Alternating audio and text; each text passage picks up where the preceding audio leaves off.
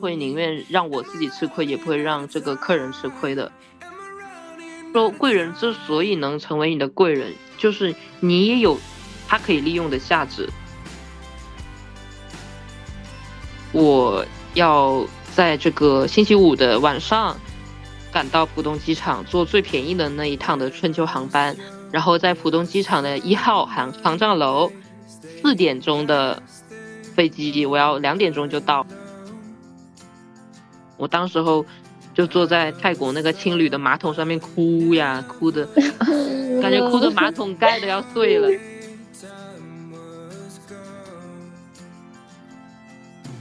Hello，大家好，欢迎来到自由指北，我是主播小然，我是 Dora。这期节目有点厉害了，我们邀请到了一位把搞钱刻在 DNA 的朋友阿炳，跟大家介绍一下背景。我跟阿炳呢是在二零二零年西藏跨年认识的。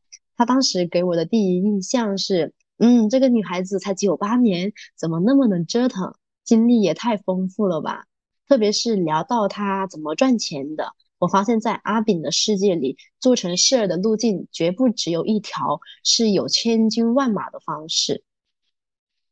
对，今天这个选题我自己也非常的喜欢，从学生时代到自由职业。阿炳的搞钱路子不仅多，还很野、很大胆，经历特别特别的丰富。欢迎阿炳，阿炳来跟听友们介绍一下自己吧。Hello，大家好，我是阿炳，很高兴今天能到这个播客来给大家介绍我的一些经历。那阿炳先跟大家聊一聊，你现在在上海的工作跟生活的状态是怎么样的？嗯，好的，我目前是一个自由职业者。在上海是读了四年的本科，然后就决定留在上海。现在在上海呢，一个是有一个主业是这个做代购，第二个副业是做这个珠串珠宝行业的。那你刚才我看到你在录制前的时候，还是骑骑着个自行车，然后带着一束花赶回家，在你朋友圈分享的一条内容，这个是你日常在上海的一个生活常态嘛？嗯，对的，因为我们在上海，其实大家都是那种热血出租屋的那那种年轻人，嗯所以说就是在这种廉价的这种出租 生活里面，肯定还是需要一些别的情绪价值来装点我们的文化生活的。我一直是一个插花爱好者，首先之前是有学习过这个日本的一些花道。然后再到这个中国的一些花道后，也通过各种路子把这个很多花材搞在家里面，每天进行这个艺术创作。然后之前创作的一个作品还拿到了一个小奖金。哇哇，好，就是我真的是觉得阿炳你做啥事儿就是只要花心思都能成的那种。那我们就是也。知道阿炳，你在初中跟高中、大学时期就开始独立搞钱了嘛？我们现在追溯一下你这些搞钱的阶段，以及每个阶段拿到了怎么样子的结果。那首先，呃，我最先想知道的就是你从小就开始去赚钱，你这么疯狂去搞钱的最大的动力是因为什么？呃，首先最大的动力是我想。从家庭独立出来，掌握这个自主权，首先是这个经济独立是最主要的，而且是在一个重男轻女的家庭里，我觉得就是女性的经济独立是非常非常重要的。只有经济独立，才能先脱离原生家庭，然后找到自我，就这样的一个过程，是我从小就刻在我的这个基因里面的。对，嗯，那你记得你第一次搞钱的时候是做什么吗？嗯，其实如果追溯很远的话，最早期其实，在初中一个小小的苗头，只是说因为走读可以帮学校一些住宿的一些同学可以购买一些夏天的小喷壶啊这一些小物件，但是这些只是一些小钱，但是逐渐发展到就是这个我在这个二次元圈子里面就是混的，然后在社团里面有时候可以帮助大家。进行一些拍摄，也就是传说中的这个 cosplay 的摄影，就是第一批嗯。对，在漫展上面可以帮一些 coser 进行一些摄影拍照，私下里也可以约拍这种。因为男男摄影师他其实对一些女生来说还是不是很友好的，包括这些有一些 cosplay 的服装也比较小暴露这一种，所以其实女摄影师在这个时候是非常稀缺的。对，哦，那你就是很早做独立女摄是吗？啊，是的，首先是独立女摄，然后也接一些日常的糖水片，就是以前我们就是叫这个约拍，没有现在这么丰富的一个这个拍摄的这些项目，其实以前就是随便拍一拍糖水片就很受欢迎了。这个独立的摄影师还是比较少的，在当时。当时你做他们一套是多少钱？当时候在那个时候，其实二九九，幺九九。在这个初中、高中就已经是非常好的一个价格。哎，我想知道是多少年啊？那是就是一九九二九九。嗯，一九九二九九，就是我初中的时候，应该是我是一四年拥有的这个单反相机，一五一六，嗯，这一段时间。对，当时候有一个很有意思，就是这个二次元圈其实有一个很完善的一个社团结构。而且我们每个人都有分工合作，比如说后期有后期的，前期有前期的，因为 cosplay 还有一个布灯闪做道具，还有这个摆这个场景，然后呃拍摄是一环，后期是一环，因为 cosplay 它其实后期非常重要，就是一些特效呀，还有这些呃动漫的一些场景搭建呀，其实是一个很完善的一个过程。嗯嗯嗯。这就是阿炳第一次搞钱的这个经历啊。然后你在高中的阶段的时候是有做海淘，那这个做海淘是什么契机呢？这个海淘的契机其实从初中到高中的这个过渡，让我学会了就是把脸皮变厚。就是原来我是一个很有自尊心，就是脸皮非常薄的人，就是在这个过渡的阶段里面，我的脸皮逐渐增厚。然后，因为高中我又到了一个比较比初中还要这个落后的一个小县城去上学，然后当时候就是接触了这个海淘，是在网上接触的。我要买一支口红，就是 YSL 的这个四幺六，当时候特别的火，番茄色，嗯，我就购买了我人生就是第一支这个海淘的口红，就是 YSL 四幺六，当时候是从美国邮寄过来，我整整等了一个月的时间，然后就到手之后，就是大家都还就身边的朋友还觉得挺意外的，因为在我们那个小城市，就是拥有一支 YSL 四幺六就就是当红的色号，其实是还是还蛮厉害的，然后大家就说让我帮买，然后我的我觉得哎，这不是商机吗？就是我可以收取十块 二十块的这个海淘费用，我既要承担这个被扣的风险，而且还要就是给大家发货呀，种种的成本，其实也没赚到什么钱，但是就是我就说帮大家接了一批，就是帮大家淘了这一批货，其实也是挣了个一两百块钱，在当时候就已经是可以够我吃好几顿排骨了。嗯，对，但还是但还是不够你一支口红。啊，对的，因为当时我记得这支口红是二百六十八还是二百八十五，然后呢，就是这个贵人他就是改变了我一生的轨迹吧，就是对，然后我就交了这个代理费做他的代理，然后随后就我们就经常一起出国去做这个人肉代购，就亲自过去叫人肉代购。嗯，哎，我当时给他交了那个代购费是多少？哦，当时候应该是二九九还是三九九？等于就是带你入行了。啊，对的，其实就是给我提供这个代理价，我来赚这个差价。当时候还是一个比较新兴的行业。哎，当时候是几几年啊？嗯，一六一五到一六年。当当时这个你海淘是跟他做了多久呢？嗯，大概做了一两年，然后我们就变成了这个平起平坐的一个等级了。哇！就是后面我的社群慢慢壮大，我们也一起经常出国去找一些渠道，找一些供货商，找一些快递。嗯，哎，我比较好奇，因为我。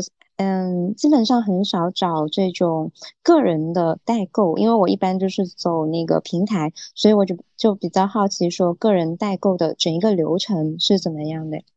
呃，个人代购的话，其实基本都是不退不换，不推荐大家这个去这个平台呢，因为首先这个平台它其实也出过很多新闻，就是也是混卖，包括这个天猫、京东也出过很多这个新闻，就是说。呃，你收到的是那个，因为它它有那个七天无理由，你知道吧？嗯嗯。所以说有一种官网你也能买到假货的这个先例，其实就是它允许退换，退换了之后，这个人退回去的真的假的呢？用用没用过呢？其实其实都无法考究，他也不会去检验，这就造成了一种混乱。所以就是在我这边的客人都知道这个规则，就是你买了。不是任何的质量真假问题是不予退换的，这就保证了我所有客户的安全。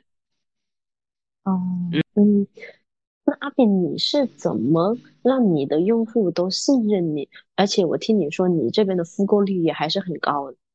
对，因为我的客户粘性很高。首先，我的客户是一种养成系的一个体系，我是有自己的这个社群，有这个，比如说这个微信群。就是有任何的问题，接受检举，也就是说里边都是我的同学、朋友、亲人都在里边。如果有任何问题，我不处理的话，可以在群里边举报我，就是让大家来评判，或者是说我接受你去任何机构鉴定。就是如果有假的，我肯定是会负责到底。但是。已经做了九年了，都没有出现过这个问题。即使有一些质量问题，比如说，呃，质量产品的这个自身的问题，我会给予这个调换，然后这一瓶就算我自己的亏损。就是我是一个讨好型人格、服务型人格的一个人，所以在这一方面，我是会宁愿让我自己吃亏，也不会让这个客人吃亏的。嗯，那你觉得这个也是你区别于其他代购比较大的优势吗？对的，而且我的同行对我的评价都是我服务意识、耐心特别强，就是我会根据这个人的肤质，然后做出一些推荐，而且事无巨细。我甚至会写一篇文章来分析他的这个肤质、他的这个适合的这个色系，以及这个男生，呃，男生的客户，我会就是他可能经历了很多个女朋友，还有一些男生的客户他有好几个女朋友。就每年七夕都打包同样的好几份的这个礼物，我都能帮处理到位，就是各方面的包装啊、写小卡片啊这一种。天呐，你这服务好贴心，好细节啊！对的，基本上就是你不仅做代购，你还做别人的规划师。对的，对的，就是保姆级的服务。对，无论是做什么东西，我觉得就是我都会给他附加一个情绪价值。包括你平时，我很多客户有很多一些烦恼啊，啊一些小问题啊，我都会跟他们聊聊一晚上或者聊聊好几天，就是这一种。哇，这真的要很有耐心呢。对，所以我的宗旨是真心换真心。嗯，处理这些事情很缜密，我是基本做到严丝合缝的，就是。我会杜绝一切就是出现售后的可能性。嗯嗯，如果这个客人他收到这个东西是碎的，我会再补发一套给他，甚至还会给他加一个同等价值的东西。我也许会亏掉，但是我是非常害怕这个朋友跟客人伤心的。嗯，现在阿炳的这个群有多少？我有五个群，然后基本都是满群的。嗯，你主要代购是哪些物品？嗯，小到一些小药膏，然后大到一些这个几十万的包、几十万的钻戒，也是能能帮大家就是购买过的。包括就是他们学学生时代时候用的这个卡妹的一些小东西，然后大到他们结婚这个生孩子宝宝用的这个奶粉呐。就是连宝宝的奶粉，他们都放心的让我去帮邮寄，这个我还蛮感动的。那你当时在做这个人肉代购的时候，有经历过最困难的时候吗？嗯，非常困难。其实，在我做代购的这几年，是我最黑暗的一个时期。呃，疫情之前呢，就是跑代购是非常辛苦的。为什么呢？因为我在上大学，上大学那就意味着我会去要上晚自习，要上课，然后我的学费很多都是要我自己来承担。在这个上海的这个高消费的标准下面，我要在这个星期五的晚上赶到浦东机场，坐最便宜的那一趟的春秋航班。然后在浦东机场的一号航航站楼，四点钟的飞机，我要两点钟就到，我又在那儿躺一躺一晚上，睡一晚上，那边挤满了在睡在地上的人。然后呢，早上六点的飞机到济州岛或者去到首尔，去给大家买鞋呀，买各种小东西啊，买奢侈品啊。但是我跟其他代购一个缺陷就是。他们有足够的时间，比如说四到五天，我可能只有两天，因为我周日要返回来赶这个晚自习，所以我应该算是最早期的一趟这个特种兵了。这个我觉得还蛮难的，嗯，太紧急了，厉害，太累了，主要是太累了。我一个人提着十双鞋，在这个济州岛的这个街道里，对，一个人，有时候就是时间赶不及呀，各种的。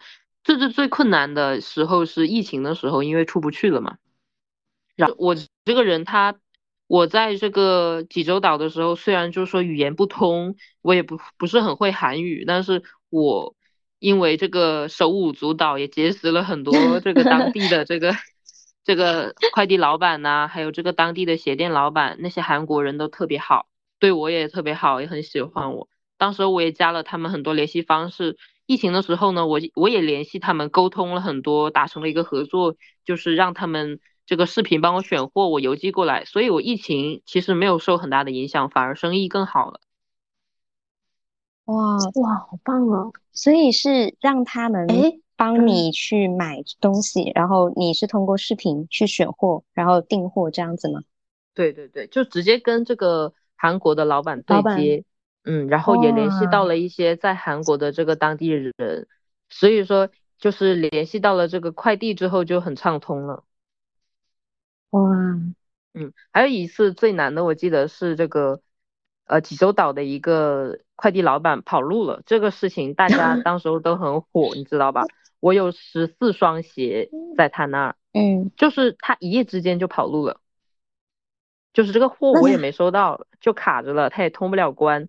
然后也找不到他人，你就全部亏损了吗？对，全部亏损了。啊，对，这也没办法。其实当时候是一个很黑暗，就是对一个大学生来说是一个非常至暗时刻。但是现在想想也没有什么，嗯，是吧？哎，我我想问，就是。你之前是有意识的去要去加这些人的联系方式吗？因为因为还蛮还蛮神奇的，就是说，那在疫情最艰难的时候，大家都出不去，大家可能都会倒，然后只有你发现了这一条神奇的路径，就是因为你之前的积累。对，因为我很喜欢广结善缘，包括这个帮，就是跟这些老板聊天啊，就算语言不通啊，可能。支支吾吾的，我觉得就是我从小养成的这个厚脸皮的这个习惯，再加上我家也是做生意的，虽然我爸，嗯，他是一个勤劳肯干，不是那种油嘴滑舌的人，但是他什么也没教过我，但是他给我说过一句话，我觉得很受用，就是做生意他就是像走台阶一样，要一步一步踏踏实实的，就是你每走的一步其实都是有意义的。包括我，我加这些人，当时我身边这个贵人同行，他就嘲笑我，他就说：“哎呀，你加这些人干嘛？一点用都没有，又不会联系了咯，买了东西也不会联系了，对吧？”我觉得就是有用的。我想知道你跟他们聊什么呀？啊，先就是我去到哪一个国家、哪一个地方，我可能都会想学他们当地的这个语言，然后他们其实也很乐于去。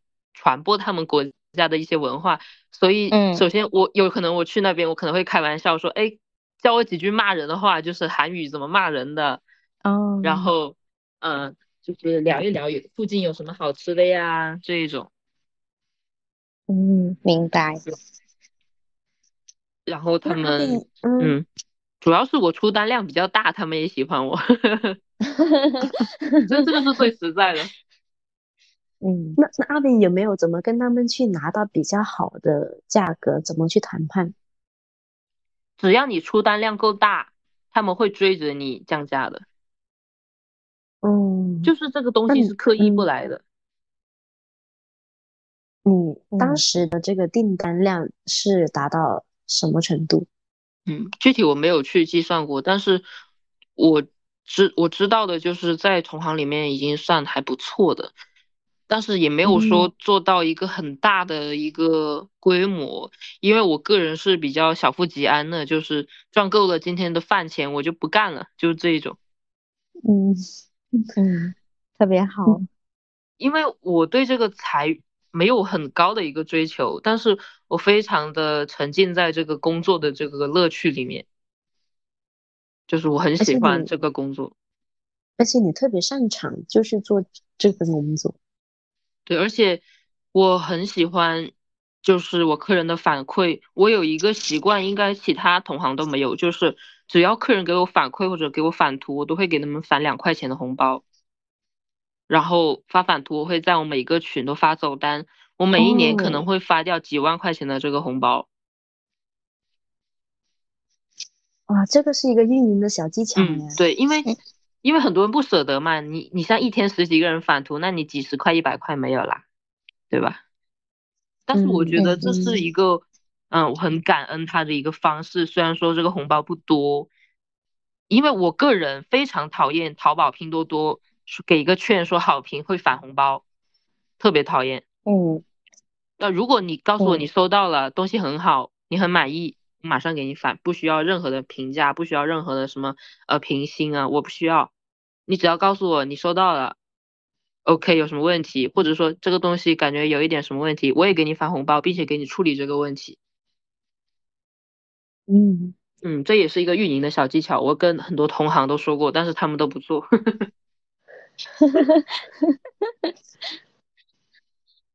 对吧？哎，那阿那那阿比，你就是一直以来这个服务的。态度以及这个流程都很好，有没有遇到过真的比较难搞的客人？那非常多。我这个人就是也也不好惹的，就是说我虽然服务态度是齐全的，但是并不代表说我是个哈巴狗。也就是说，如果碰到一个质疑我的，嗯，质疑我的东西的，我只会让他去鉴定机构，或者是说呃找鉴定师来鉴定。得出结论了，得得出这个国家公正的这个结果了，我才会给你退货，不然你就是我是不会处理的，我是不会轻易放过这些想白嫖的人，就是也别来惹我。然后还有疫情特别严重，我在泰国的时候，应该我怀疑我是感染了第一批的这个新冠病毒，嗯嗯，当时候，呃，在国内卖了一套这个 SK two 的套装，两千多块钱。啊，收到碎了，一整套碎了。然后当时候我在国外也联系不上当地的这个快递，他也不给我处理，就给我赖着嘛。因为疫情了，都关门了。当时疫情，哎呦，那时候就是直接给这个客人赔了两千多块钱，就东西都碎了嘛，也没有人赔我这个钱。我当时候。就坐在泰国那个青旅的马桶上面哭呀，哭的 感觉哭的马桶盖都要碎了。然后你知道最惨的是什么吗？最惨的就是那个泰国的青旅是中国人开的，那个青旅也要倒闭了，因为 因为因为没有人去住了。啊，然后回国的机票五六万一张，当时真的是无家可归，特别惨。嗯，哦，你你在那里住多久？住了一两个月吧，被封在那儿。后面意大利不是也爆发疫情了吗？你们还记得吗？嗯嗯。然后意大利对这个泰国他们是互相免签的，好像是。然后就涌来了一堆意大利人。然后当时我戴着口罩，还被意大利人吐了口水在那个普吉岛上。为什么？当时候说是武汉肺炎，你们记得吗？嗯嗯，对对，就是大大家像看到了瘟神一样。啊，对对对，他们觉得就是中国人吃这个蝙蝠闹出来的这个事儿。嗯，真的是很至暗的时候，时候 真的很很离谱。然后，然后这个这个代购也做不做不了嘛。当时候这个快递都瘫痪了，然后我就在泰国帮大家。就泰国，你们知道是中古的中转站吗？世界上最大的这个就 vintage 的这个天堂，嗯，就是这个古着、古着呀，这个古董啊一类。然后呢，我就在泰国开启了我这个代购这个古着的这个生涯，帮人家买买这个老手表啊、老衣服呀，这这些。天啊，所以真的是阿炳到哪哪里都是生意，好吗？嗯，就饿不死，你知道吧？就是我记得当时候在清迈有一个 JJ Market，他是专门做那个钩花的小耳环，嗯，然后我卖了两百多个，嗯，两百多对，然后那个那个泰国的妹妹都开心死了，连夜给我勾出来了。他这辈子都没卖过这么多，他说。哎哎，我想起来了，当时候你就是有那个古着的那些衣服啊，你都有拍出来。对，就是当时特别难，生活都成问题。我回国也非常的艰辛，我回国像是坐上了一个诺亚方舟一样。我回国就是那个航班超载了，我当天晚上像一个窜了火的，就是屁股窜了火的猴子。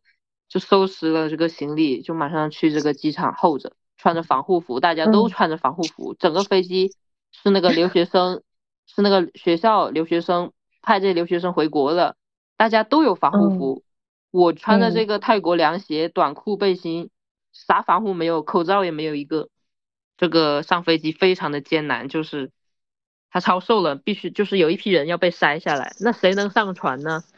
上船的人就是，首先是有这个登记的十四天的这个健康码，我没有登记，我没有收到任何的通知，然后还有具备一些什么什么什么条件，显然我是不具备这个条件的，然后我觉得这很不公平，然后这个领班的人他是会英语的，有一有一群人跟我一样，我就带领着他们跟这个领班的人吵架，用英语吵架，用泰式英语吵架，在在这个机场。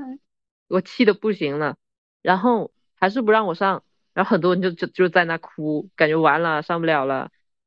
然后我就抓到了一个泰国家庭，嗯，我真的很绝望，当时在那里，然后我就豁出去了，我就跟这个泰国的家庭说，你就说我是你女儿，就跟他们混过去了，就进就上飞机了。当时候非常的混乱，我就趁这些人乱的时候，就跟他们钻到那个那个登登机的那那地儿了。嗯，我是有机票的呀，你知道吧？我不是说随便上的飞机，我是有凭证的，只是因为他超售了，他要把一些人踢掉。嗯，所以就所以你那趟航班就还是蛮多人没有上去的。对对，很多人没上，而且当时候在我的那个区也死了很多人，因为第一批这个肺炎嘛。太神奇了，你这个经历真的是丰富多彩。就是。我学了八字之后，我才知道我的这个命格就是就是这样子的，就是会经历一些别人不会经历的这些麻烦，就看起来听起来很搞笑，但是经历起来是非常痛苦的，嗯，就真的很崩溃的，其实啊，嗯嗯，对，就是就是这也给我有一点这种反差，就是感觉平常时看到的你就是这种能量很高，但没有看到说你背后的你也有很多。撑不下去，也有很绝望的时刻。能量高是一些痛苦换来的，你能明白吗？就是我痛苦的阈值被提高了。嗯，现在除了，就说现在除了就是说把我绑在这个架子上，容嬷嬷拿针来扎我，其实没有什么更痛苦的了。就是最痛最痛的都经历过了。对，哎，刚回回到哦，我们。讲的那个代购的部分啊，就是嗯，阿斌在代购行业混了那么久嘛，然后我们也是没有怎么接触过这个行业的，你分能不能分享一些就是不为外人所知的一些行业内幕吗？行业内幕，我想想，就其实刚刚之前也有说过嘛，就是这个混卖呀，这一些大多数人会做的一些小手脚。嗯，现在其实也没什么内幕了，现在其实还是比较透明的。现在加入的话，你觉得是好做吗？或者是还适合加入吗？嗯，太晚了，现在是一个夕阳行业。因为我们要去找像你这种个人的代购，我们应该怎么样子去辨别他卖的是真品还是假的？嗯，主要是看他是不是经常出国，这是最简单辨别的。我说他要为为了伪造我是在国外的这种假象，他比如说会找你已经在嗯意大利的人，你帮我去做个定位，然后就是告知客户，哎，我现在就在这里给你代购。嗯，那观望，只能观望。然后，然后我跟你说，应该不会有我这样有客户群的，就是我有一个微信群，都是我的老客户的，基本没有，基本没有人敢这么做。哦，就大家都是直接一对一微信聊。对，因为呃卖了假货，你有问题，我直接拉黑你好了呀，对吧？对哦，然后也不会造成给其他的人带来负面的影响。对呀，他一点问题都没有。你要立案，立不了，不好意思，跑路了。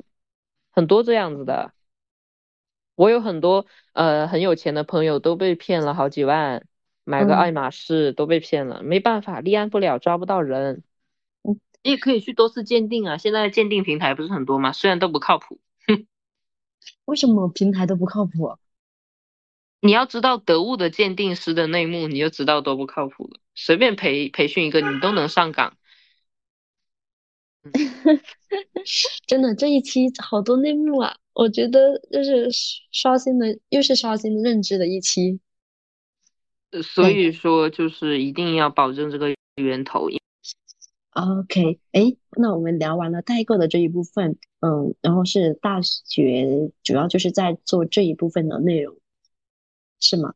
嗯，对的。然后没有他，其实我其实还在同步做一些这个记者拍客的一个工作。嗯，还有摄影啊，美食摄影啊，公众号运营啊，这一些做的挺多的。新媒体可以总结为，嗯，还有一些做这个拍客拿的奖金也挺多，因为我拍的比较好。嗯嗯，就是当时候可能是拍的最好的一个。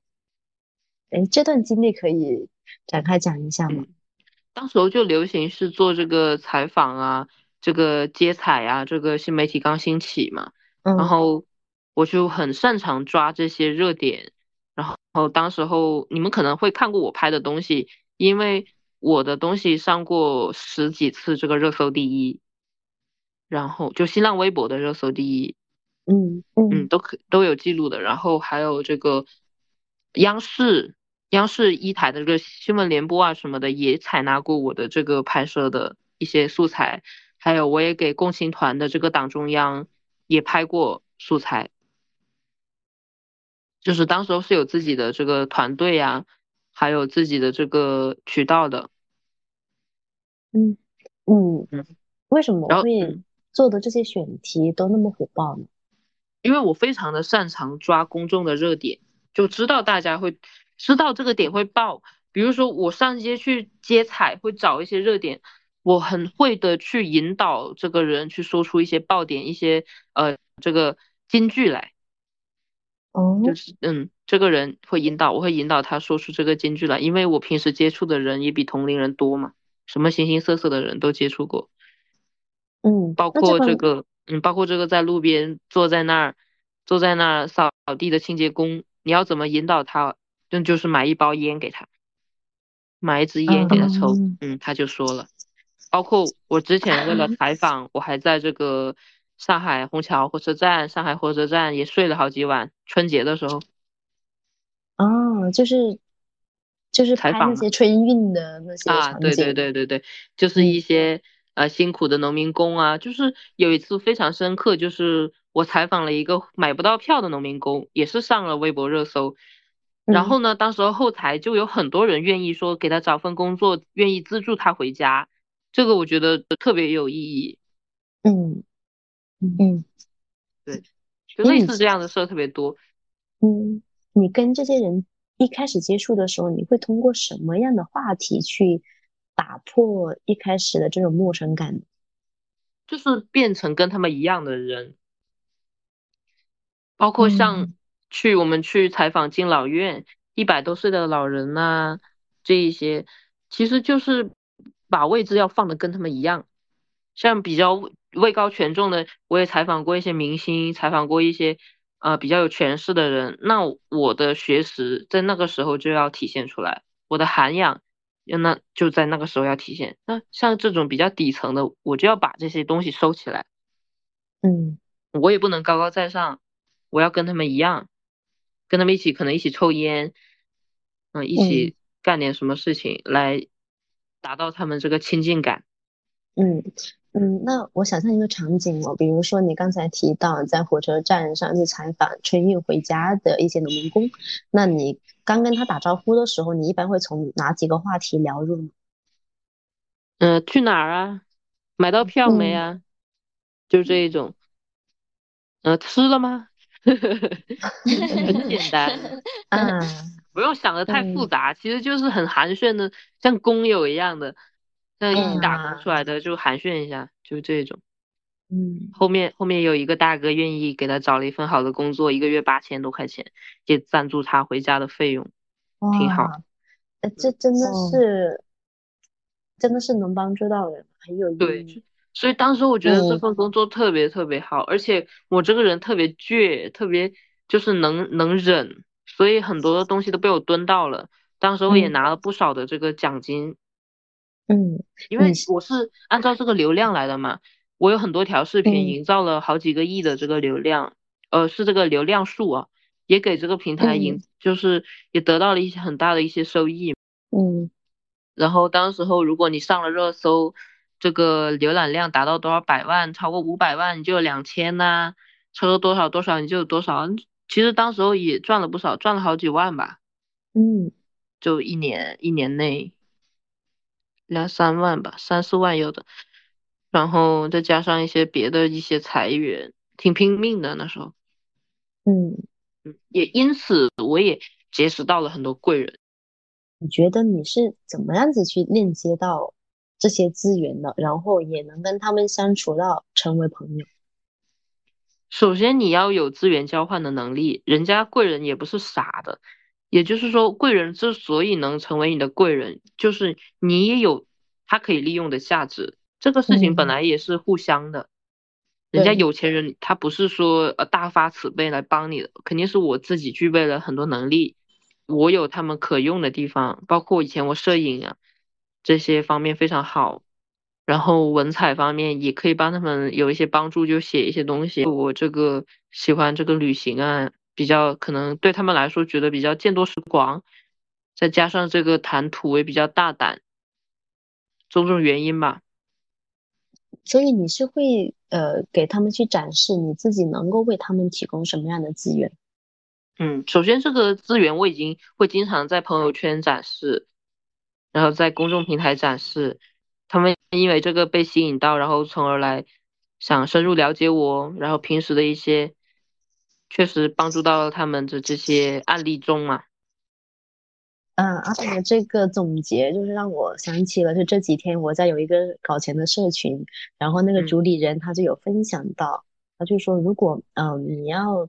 去接触一些资源的时候，其实你不要明摆着就说，我就是冲着呃，我可能要去认识你，我可能要跟你达成合作。你越想得到什么，你就越不要去展示出你要去实现这个东西，因为这样太功利了。你应该先想的是，我能先为他们提供什么样的价值。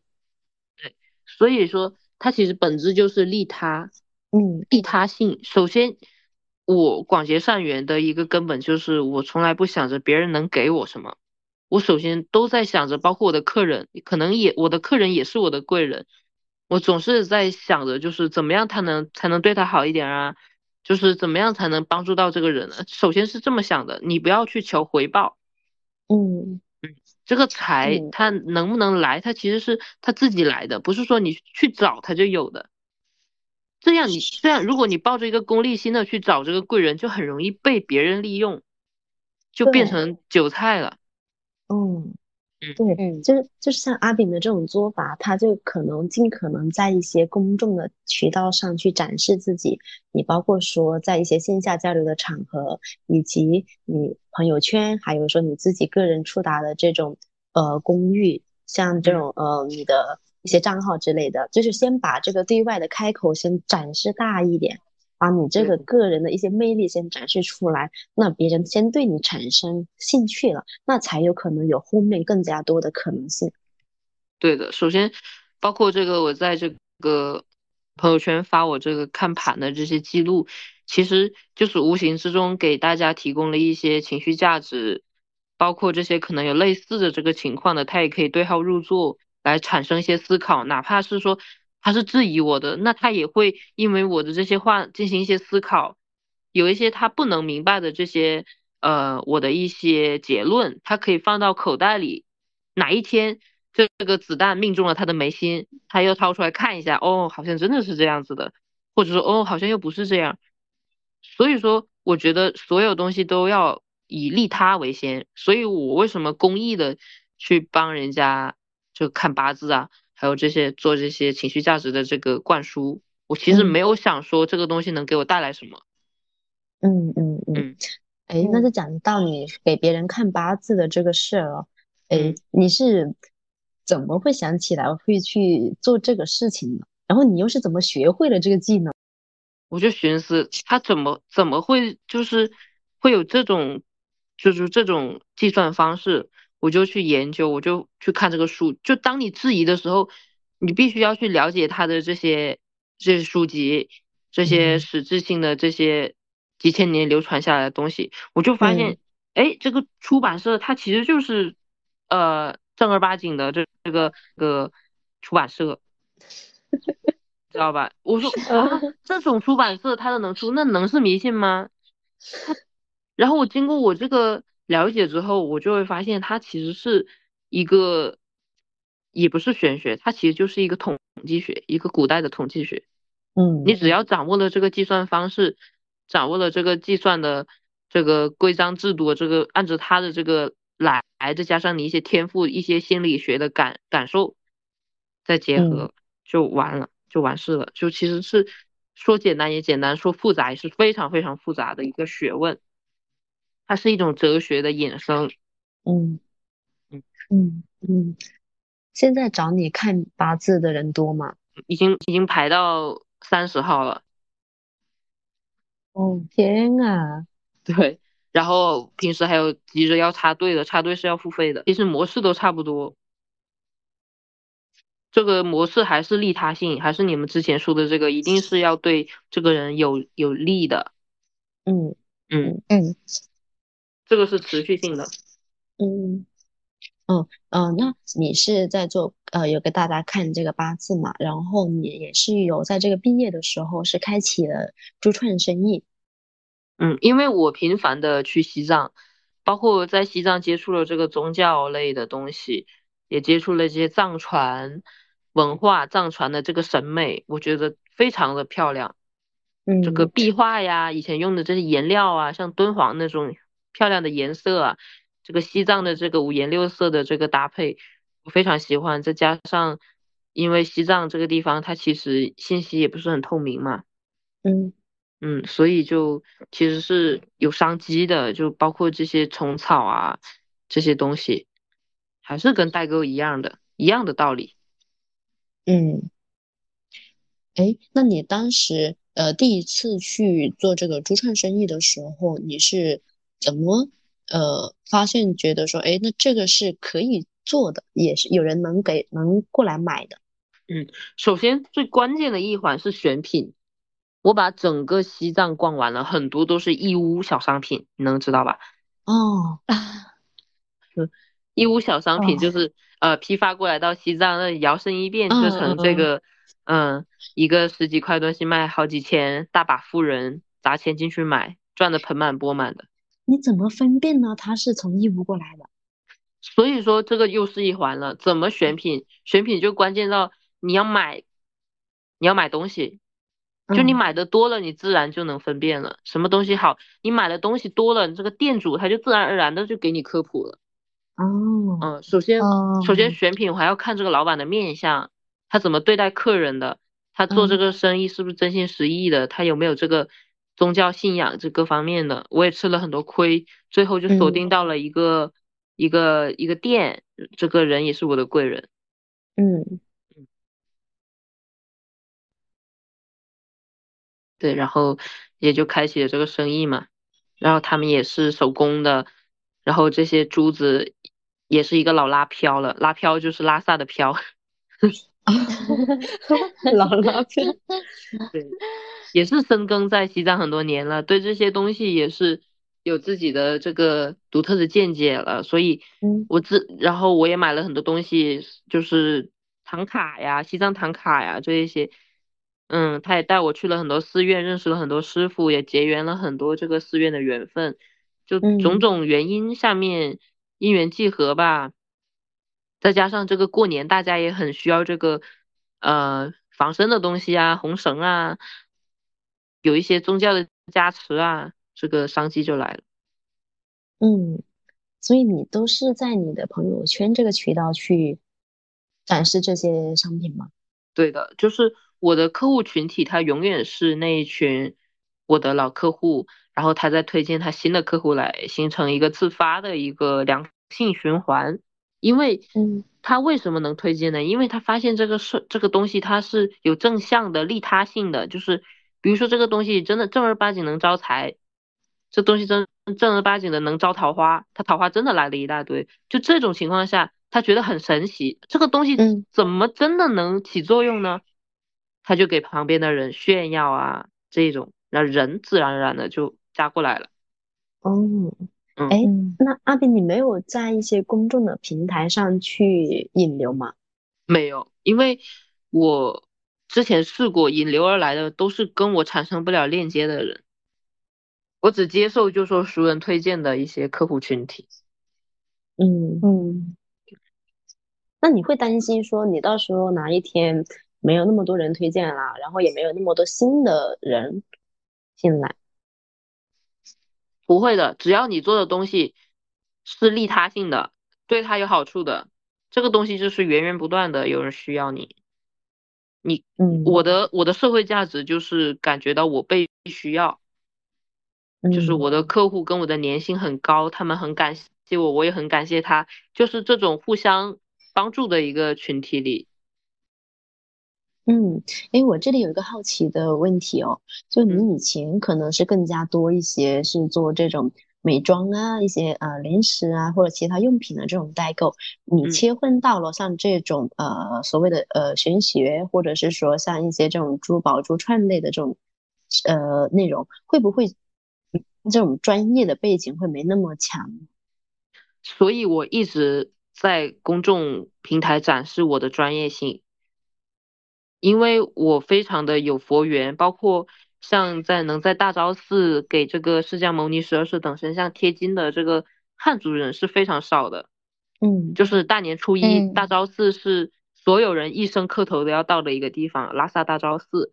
这个里面的这个供奉的最尊贵的这个佛像，我都有这个贴金的经历，每一年都给他贴金，在佛教里边这个是非常非常非常有福报的。就是我种种的一些贵人的扶持，加上我的一些机会，加上我就经常去西藏的雪山里边啊，也包括今年我也去了冈仁波齐转山，转山，嗯，种种的背景下就推动了我对这个宗教，包括这个哲学啊这方面的一些见识，我也有展示出来，所以别人对我的这个背景文化背景，他其实是非常信任的。嗯嗯嗯，而且我结合了一些佛学的一些哲学来给大家讲了一些事儿，他们也能也能明白，也能就自己有受用的地方，就信任来源于这里。所以还是要去多对外展示自己，然后不要去害怕。那这就是因为可能对于很多人来说，他要去赚钱，第一步。最大的困难就是他不懂得如何展示自己，以及不敢展示自己。对，不敢就是就是不耻下问吧，可以这么说，或者是他不愿意付这一份钱。我去西藏其实也花了几十万了，包括每次去这个就是这个深入这个无人区，像跟阿怪啊，去些雪山里啊，其实都是需要付费的。每一次去西藏都是三四万、三四万的出去。阿斌阿炳真的是一个就很舍得对自己下本，也很舍得给别人下本。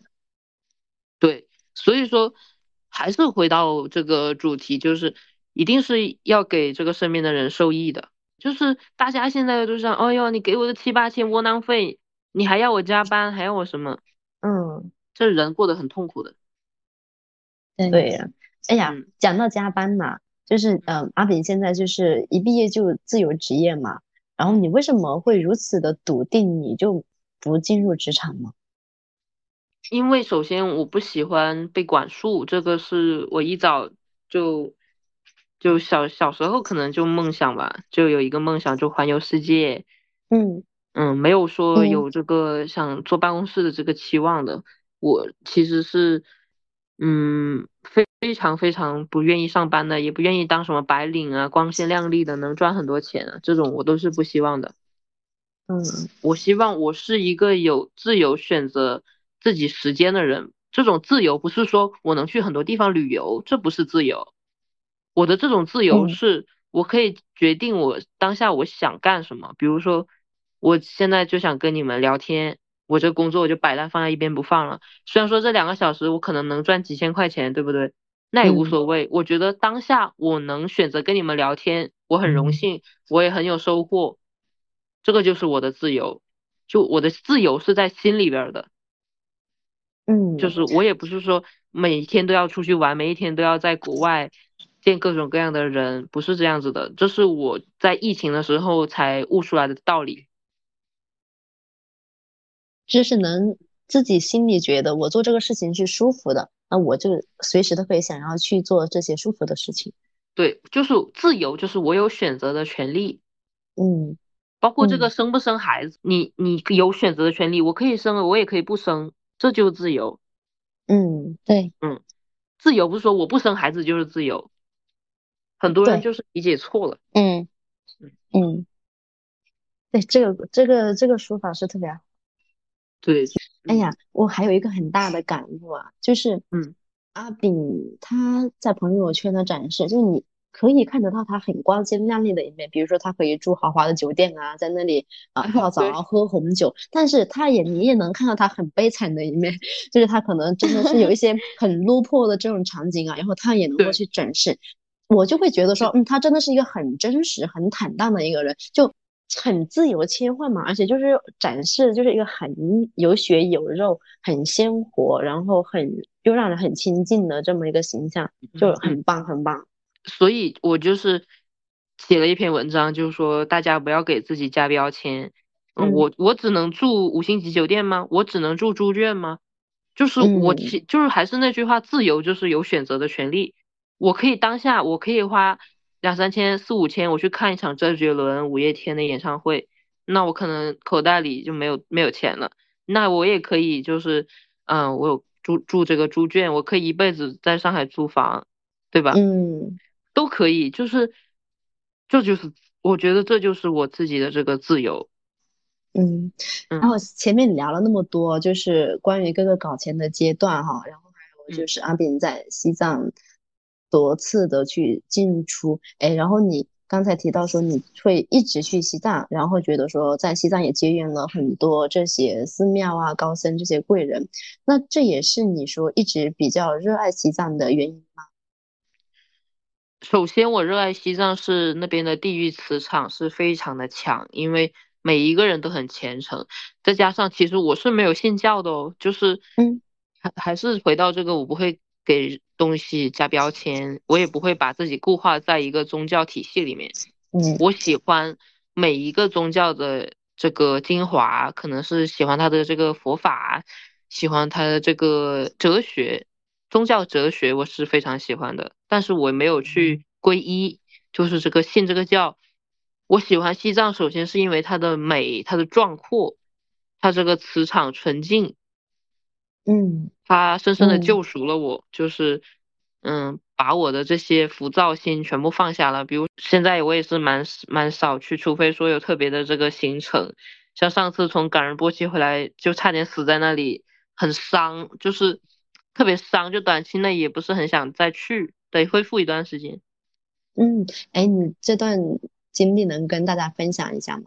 就是感人波齐转山这一段嘛。啊，对，嗯嗯，因为去这个地方其实也是做了这个充足的准备的，但是这个人算不如天算，就是 就是这个极端天气过来嘛。嗯，而且我的脚程比较慢，我胖嘛，我现在是。嗯，一百四十、一百五十斤，我很胖，背着装备还有背相机，然后那一天又来了姨妈，好死不死的。我赶人波奇得出来的这个感悟就是，我不能看着别人的脚步走，别人脚步走得快，我也不能跟着别人的呼吸，为了赶着别人走。就像我们平时生活中，就感觉别人都结婚了，别人都生子了，我好着急啊，不行的。你必须专注自己的脚步，专注自己的呼吸，你才能到达这个终点。金句来了，对对对，就是这个感悟，我跟很多人说过了，就是一定要专注你当下的，就是所以我到最后快顶不住的时候，我一直是看着自己的脚步走的，我也不看旁边了，就一呼一吸，就一步一步慢慢挪。但是到后面确实在顶上的时候，嗯，那一段路真的是旁边都没有人了。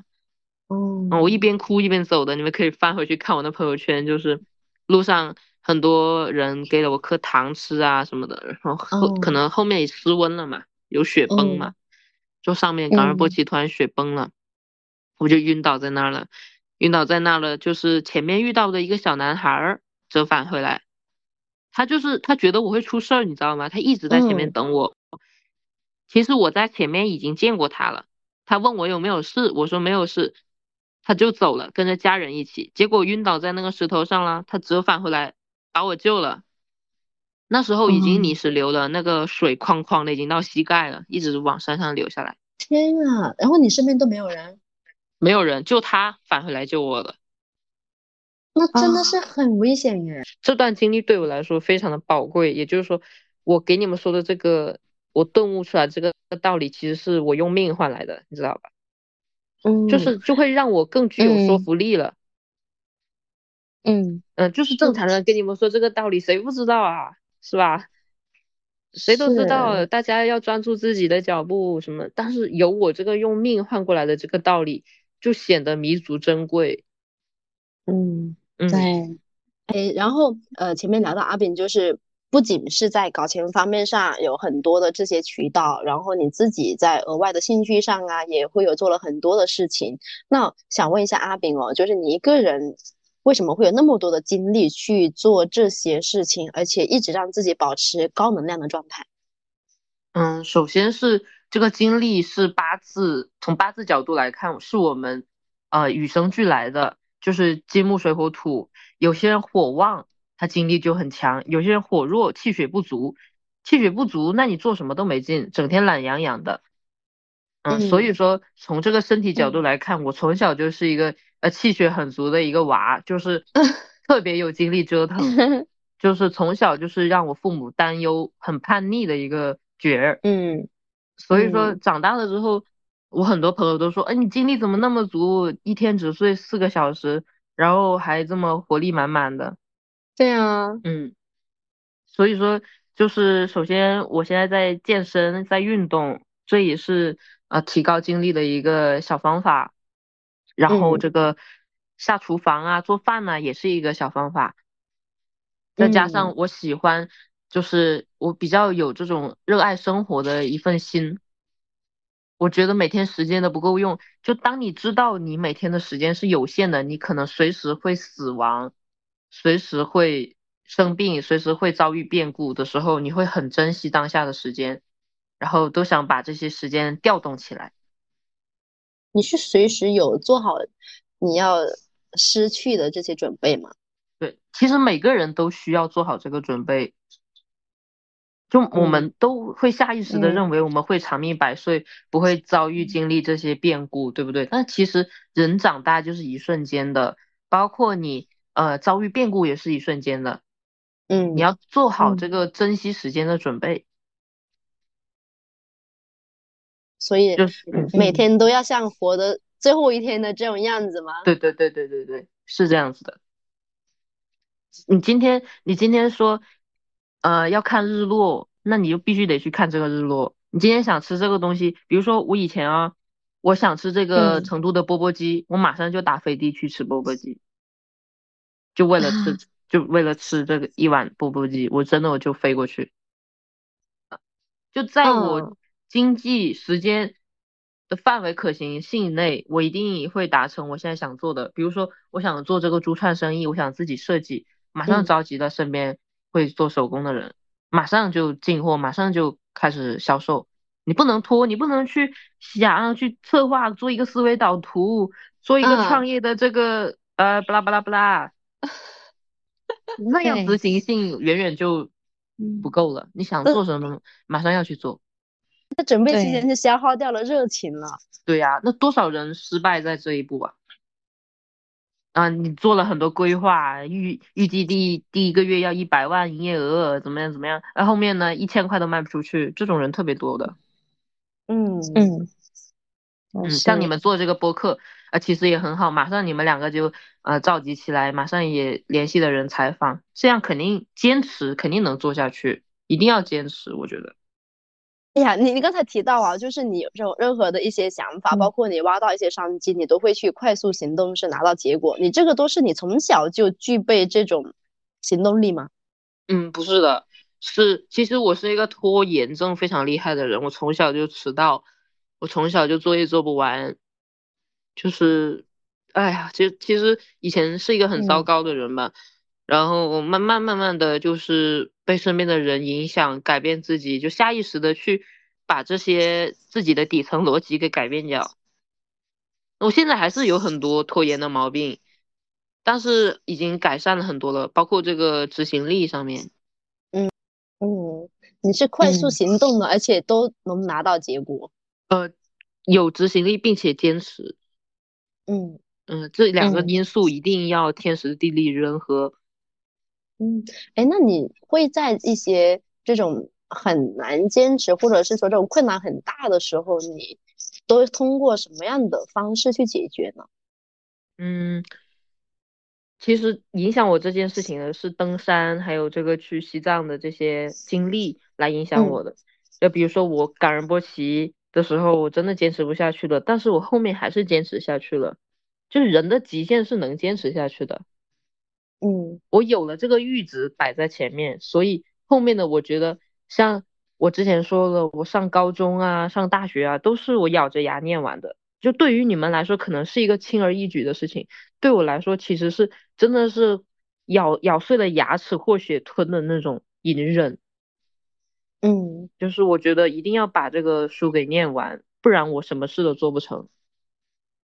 嗯嗯，哎，我觉得阿炳这一个有点很不同的，就是可能像你这类一身反骨的叛逆的年轻人，就他退学，对，就是他可能会觉得说，哎，我才不屑于去念书啊，我才不屑于去要当一个读书人，我要去考大学呀，我现在我都能赚钱，我可以早点出来社会，我可以赚更多的钱，但你也不一样哦，你还是觉得我应该要把这条路走完。对，因为你做任何事情都是有自己的这个意义在的。包括像有些我身边也有很多人哦，觉得退学退学好酷啊什么的，那现在全部都后悔了。为什么？因为他确实学历达不到这个人脉的门槛，人脉跟贵人贵人是有门槛的。对他虽然不会因为这个学历评判你，但是会因为你达不到这个学历而评判你，懂吗？这个学历其实没有什么，但是你连这个都做不到，人家凭什么看得起你？就大家都能做到的事情，我们既然在这个社会、这个国情里面，那我们就要达到这个基础。而且我也因为这个努力念完，我也掌握了这个坚韧、这个耐力，我觉得是很好的。就我连我连毕业证书都能拿到了，还有什么东西我拿不到的？我我看你朋友圈好像毕业证书还是在别人那里放了很久，你才去拿的。对啊。我的那个院长都换了好几回了，都是都成祖传的了，而且我还是我们学校的优秀毕业生。天啊，你这不是都是不是搞处分了吗？对呀，但是我的作品实在是太优秀了。就是我的我的毕业设计是，我的毕业设计是摄影集，我们学院还出了三四千块钱让我打印出来，他们学院要留存。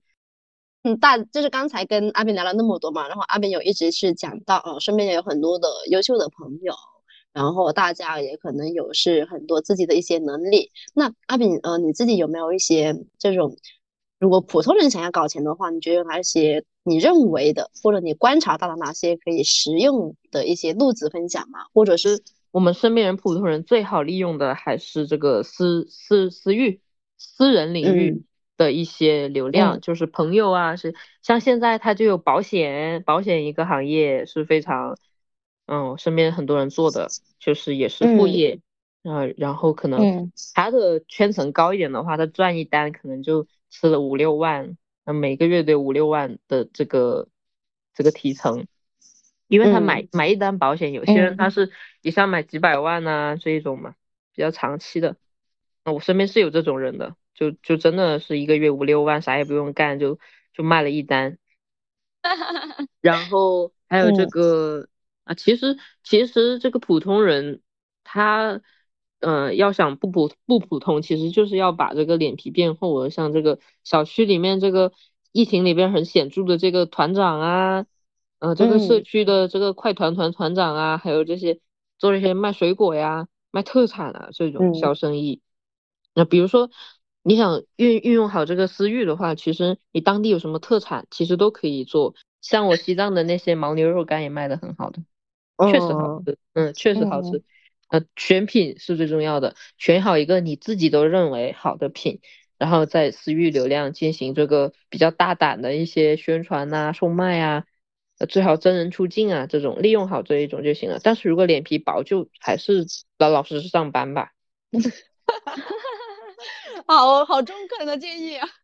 对，因为有些人他会他会很痛苦，你知道吗？对，发了之后，是的，陷入陷入内耗之中啊，身边人会不会看不起我啊？对，这一种 这种内耗之中，那没有意义了呀，对吧？嗯，哎，那。嗯，就是如果说我一直发，我一直发的话，会担心说给别人造成困扰吗？你看我发十几条，我要过脸吗？嗯，你们没有屏蔽我，就是我的福报，真的。不是，问题是你的朋友圈太有趣了，你知道吗？呃，有时候也是一些千篇一律的产品呢，我也很愧疚。不是的，但是我就是为了你有趣的部分，我就觉得，哎，我是可以接受你那些东西的。嗯。那最好是这样。那有些人刚起步嘛，像我之前收的一些代理，他会呃羞于去发这个东西，我也能理解。那那只能上班了，是不是？那没办法。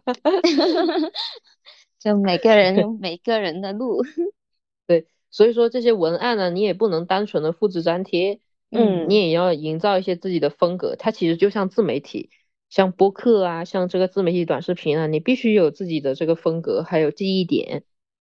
对，而且还要讲故事，对，一定是要给别人，还是利他，还主要是利他，嗯，一定一定是要对别人有好处，比如说东西吃的确实是好吃的东西，不能只做一单生意，像像这个单单是这个牦牛肉哦，不要觉得我是随便发的，我是尝了拉萨十几家特产店啊，才选出来的，不是那。么简单的，有些事情。真的是。花了钱买了十几袋回来，一袋一袋的尝，所以说商机无处不在的，他就信息差，就信息差，嗯，所以就是能卖，这玩意就是能卖，确实好看。所以阿炳这种是属于，他是能掌握到了信息差，但是还能把这个信息差翻译成钱。对，这个信息差是因为我去的地方多，所以我见证了不同地方的这个落差。而产生的，嗯。嗯，是的，就是很多人可能他看到的话，可能如果像我的话，我去到了，我看到了啊，我只会感叹一句哇，好漂亮啊，就仅此而已了，甚至说自己就买一个回家，就就就就只能这样。对，下面你现在的话，呃，对未来的生活有一些具体的规划吗？嗯，基本是短期五年内的规划，没有很长远的规划。嗯，就是，呃，规划就是明年上海落地一个工作室。这个串珠类的也可以，大家来喝喝茶，看看这个卦呀，这些给大家一个活动的场域，嗯，想提供给大家一个超精的地方，就是一个呃城市避难所吧，就这种愿景。好的，今天的播客就到这里啦，感谢阿炳的无保留分享，也期待他明年线下场域的落地。最后，欢迎大家订阅、关注，在评论区留言关于自由职业。